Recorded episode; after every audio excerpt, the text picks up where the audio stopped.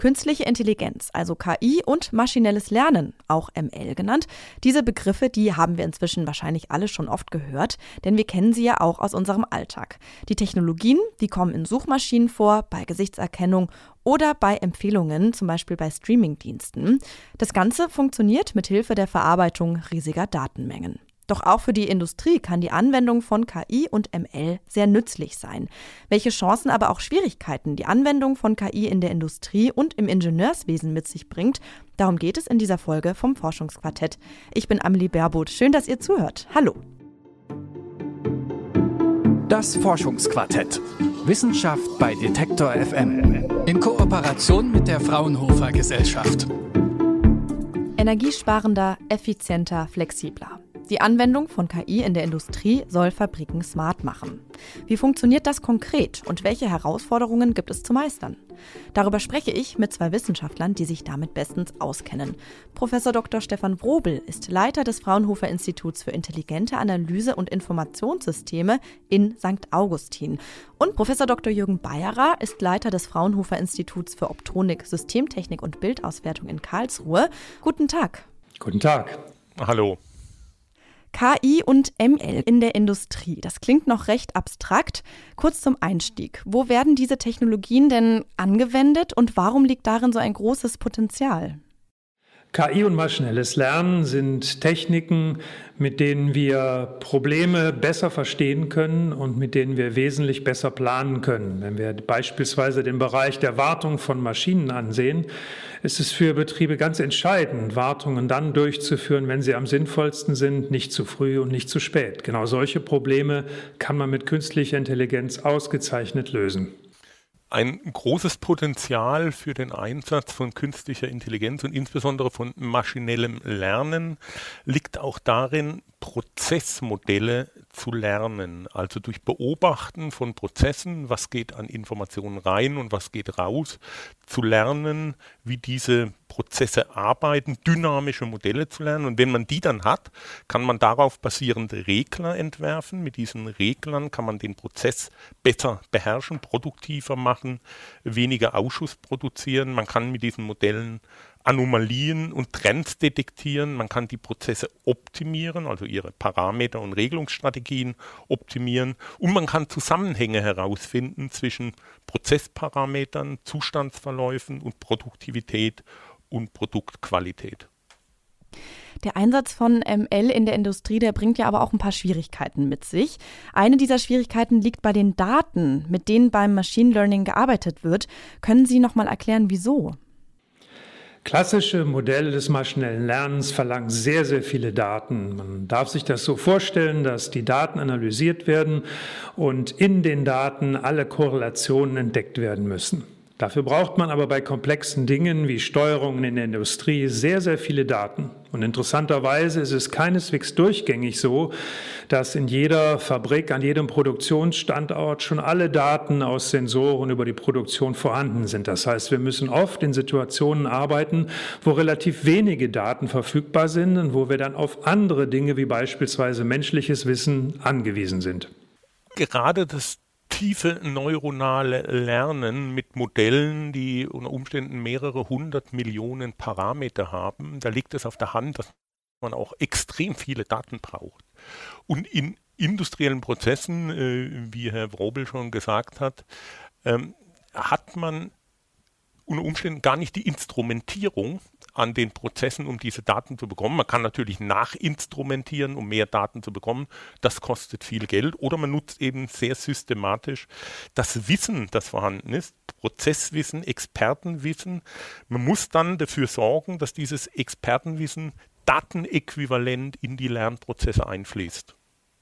Sie forschen jetzt auch schon zu Lösungsansätzen. Und einer ist, so habe ich das verstanden, das sogenannte Informed Machine Learning. Was kann ich mir denn darunter vorstellen und inwiefern, inwiefern hilft das, dieses Datenproblem zu beheben, Herr Wrobel? Informed Machine Learning ist die nächste Revolution im Einsatz von Techniken der künstlichen Intelligenz. Informiert werden die Verfahren nämlich durch zusätzliches Wissen, physikalisches Wissen, CAD-Modelle, Wissen der Expertinnen und Experten aus dem jeweiligen Betrieb. Was wir bei Fraunhofer erforschen, sind Möglichkeiten, dieses Wissen abzubilden und tatsächlich den Lernverfahren auch zur Verfügung zu stellen. Was dies bedeutet, ist, dass Dinge nicht erst umständlich aus Beobachtung gelernt werden müssen, wenn sie ohnehin schon aus vorhandenem Wissen bekannt sind. Wir können dadurch schneller lernen, wir können verlässlicher lernen, wir können kostengünstiger lernen und wir können vor allen Dingen Probleme lösen, die ohne solche Techniken eben gar nicht lösbar wären. Und wir können, was vielleicht am wichtigsten ist, eine Ressource, bei der wir gerade in Deutschland besonders stark sind, eben das Know-how, das Know-how derjenigen, die eben in den Betrieben, in der Produktion, in der Industrie tätig sind, das können wir in ganz anderer Weise nutzen. Und ich glaube, das wird uns in den nächsten Jahren sehr, sehr nützlich sein und uns sehr weit voranbringen und auch einen internationalen Vorsprung sichern helfen. Eine weitere Herausforderung, die liegt darin, dass man mit lernenden Systemen schlecht planen kann, denn sie werden ja mit Daten gefüttert und entwickeln daher erst im Betrieb ihre finale Funktionalität. Mit ähm, unter anderem dieser Unvorhersehbarkeit beschäftigt sich das sogenannte KI-Engineering. Was ist das denn genau, Herr Bayerer? Ich will es mal versuchen, am Unterschied zu klassischen Ingenieursdisziplinen äh, zu erläutern. Also wenn Sie Bauingenieurwesen oder Elektrotechnik, Maschinenbau oder auch Informatik betrachten, wenn Sie dort ein technisches Problem lösen, dann haben Sie typischerweise gut beschriebene Komponenten, Artefakte, und sie haben Konstruktionsmechanismen, Konstruktionsvorschriften, die erprobt sind, Planungsverfahren, Dimensionierungsverfahren. Und wenn dann zum Beispiel ein Ingenieur eine Brücke entwerfen möchte, dann weiß er, welche Träger er da einsetzt, was die leisten können. Und am Ende schafft er es, eine Planung zu erreichen, mit der er zur Entwurfszeit sehr genau voraussagen kann, was wird diese Brücke nachher zur Einsatzzeit leisten. Und die Treffsicherheit, die ist in klassischen Ingenieursdisziplinen da sehr groß. Und das ist anders bei der künstlichen Intelligenz. Äh, ganz abgesehen davon, dass viele Projekte der künstlichen Intelligenz heute eher noch Forschungsprojektcharakter haben als ähm, Engineering-Projektcharakter. Diese KI-Komponenten zur Entwurfszeit, die sind nur schwierig zu beschreiben. Was werden die überhaupt genau leisten? Und wenn die Systeme dann auch noch dazulernen können zur Laufzeit, dann werden sie ihr finales Verhalten erst zur Laufzeit entfalten und damit sind sie ganz schwer vorher zu sehen, vorauszuplanen zur Entwurfszeit. Das gleiche gilt auch für die Dimensionierung solcher Systeme. Und genau dort setzt KI-Engineering an. Was muss man tun? Wie muss man vorgehen, um künstliche Intelligenz und maschinelles Lernen zu Engineering-Disziplinen zu machen, die man gezielt und geplant einsetzen kann, mit denen man es schafft, zur Entwurfszeit sehr genau zu sagen, was die Systeme zur Laufzeit leisten werden. Ein anderer Punkt ist Sicherheit. Wenn KI eingesetzt wird, ist es natürlich wichtig, dass sie zuverlässig funktioniert, gerade wenn sie immer verantwortungsvollere Aufgaben übernimmt. Wie wird denn der Einsatz von KI oder ML vertrauenswürdig, Herr Probel? Für Unternehmen ist es natürlich sehr entscheidend, dass KI nicht nur funktioniert, wenn sie eingeführt wird oder im Labor, sondern dass sie verlässlich auch über längere Zeiträume, wenn sich Bedingungen ändern, wenn sich Aufgabenstellungen weiterentwickeln, dass sie auch dann verlässlich äh, funktioniert. Das hat nicht nur mit Vertrauen zu tun und Werten, die wir natürlich sicherstellen müssen, Diskriminierungsfreiheit und ähnliche Fragestellungen, sondern natürlich auch mit dem geschäftlichen Wert von solchen Systemen. Ein KI-System System, das zunächst große Ersparnisse produziert, dann im Betrieb aber immer schlechter wird, das erfüllt eben genau nicht diese Ansprüche, die Jürgen Bayerer gerade im Engineering-Sinne schon geschildert hat. Wir haben deshalb bei Fraunhofer einen Kriterien- und einen Prüfkatalog entwickelt, mit dem solche Systeme anhand verschiedener Dimensionen im ingenieurtechnischen Sinne geprüft werden können, um so die Effektivität und die langfristige Betriebssicherheit dann auch absichern zu können. Das wird perspektivisch dazu führen, dass wir solche Systeme dann auch zertifizieren können. Wo ist Ihnen denn der Einsatz von KI oder ML schon gelungen? Vielleicht äh, können Sie, Herr Bayerer, starten und da wir jetzt noch ein bisschen Zeit haben, können Sie, Herr Wrobel, auch gerne noch was ergänzen dann. Ja, Ein Beispiel, das ich nennen möchte, ist äh, aus der chemischen Industrie. Dort hat man große Anlagen, ähm, stellen Sie sich vor, große Destillationskolonnen oder äh, Reaktoren, äh, die zu Anlagen zusammengeschaltet sind. Dort ist es relativ schwierig, eine präzise physikalische Modellierung des Ganzen hinzubekommen. Das ist oft zu aufwendig und zu teuer, insbesondere bei Altanlagen. Äh, gleichzeitig haben diese Anlagen unter Umständen Tausende von Sensoren, die Signale liefern. Und ähm, ein Weg, den wir hier beschritten haben, ist unüberwachtes Lernen selbstorganisierender Karten. Da wird dieses hochdimensionale, dieses mehrere tausenddimensionale Geschehen nicht linear auf zweidimensionale Prozesslandkarten abgebildet. Und solche Landkarten, die zeigen so charakteristische Täler und Ebenen, die entsprechen dann tatsächlich stationären Prozessphasen und Gebirgsketten, die entsprechen eher transienten Übergangsphasen in dem Prozess.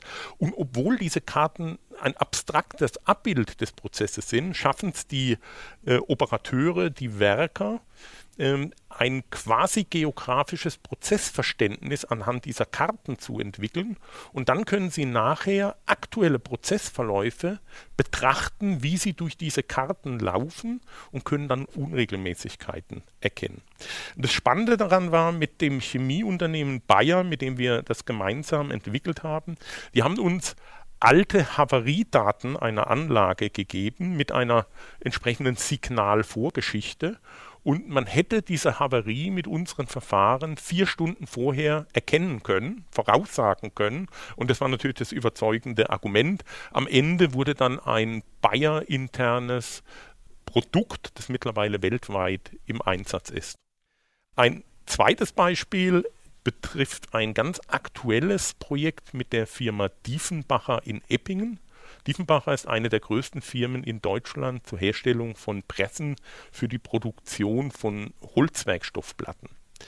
Aus einem Projekt ist dabei ein KI-Tool hervorgegangen, das den Kunden vor Ort helfen kann, ihre Pressen mit ungefähr 160 ausgewählten Betriebsparametern optimal zu betreiben, um dann letztendlich eine gleichbleibend gute Qualität hinzubekommen und aber auch eben Energie und Rohstoffe zu sparen.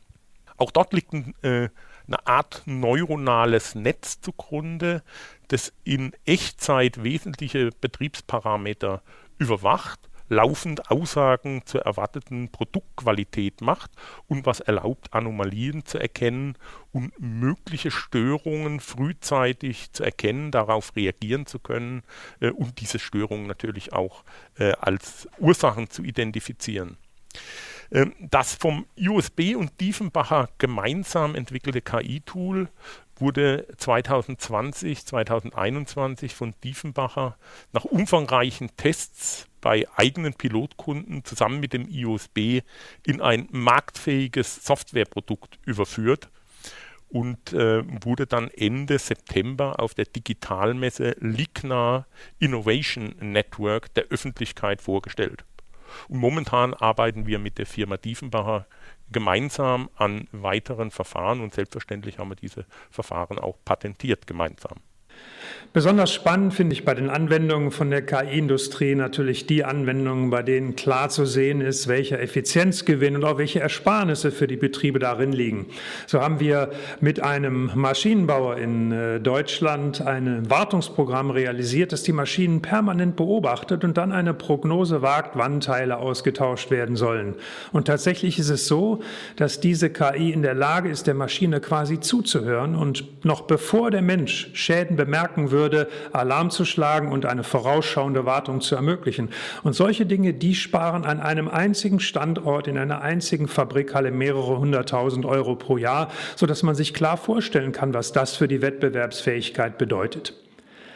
Ein zweites Beispiel, das äh, ich wunderbar finde, weil es so schön plastisch ist und ich glaube, wir es uns auch alle gut vorstellen können, ist die Oberflächeninspektion. Die Inspektion beispielsweise von lackierten schwarzen Oberflächen ist interessanterweise ein schwieriges Problem, das extrem teures Equipment normalerweise erfordert. Mit künstlicher Intelligenz waren wir in der Lage zu zeigen, dass in der Produktion einfache Kameras ausreichen, um solche Oberflächendefekte zu erkennen. Und auch da senken wir die Kosten für solche Inspektionen um ein Mehrfaches. Und vielleicht augenzwinkernd, vielleicht wird jede Hörerin, jeder Hörer das auch im täglichen Leben einmal beobachten können. Wir sind dabei, das zu erproben für die Detektion von Hagelschäden bei Fahrzeugen, die draußen geparkt waren. Die ist jetzt noch sehr, sehr aufwendig. Das müssen Gutachterinnen und Gutachter tun. Zukünftig wird man vielleicht einfach durch einen Lichtbogen fahren können in wenigen Sekunden. Alle Hagelschäden sind protokolliert und die Erstattung von der Versicherung kommt in wenigen Tagen über den Einsatz von KI und ML in der Industrie, Chancen und Schwierigkeiten, habe ich mit Professor Dr. Jürgen Bayerer und Professor Dr. Stefan Wrobel gesprochen. Herr Bayerer ist Leiter des Fraunhofer Instituts für Optonik, Systemtechnik und Bildauswertung in Karlsruhe. Herr Wrobel leitet das Fraunhofer Institut für intelligente Analyse und Informationssysteme in St. Augustin. Vielen Dank für das Gespräch und Ihre Zeit.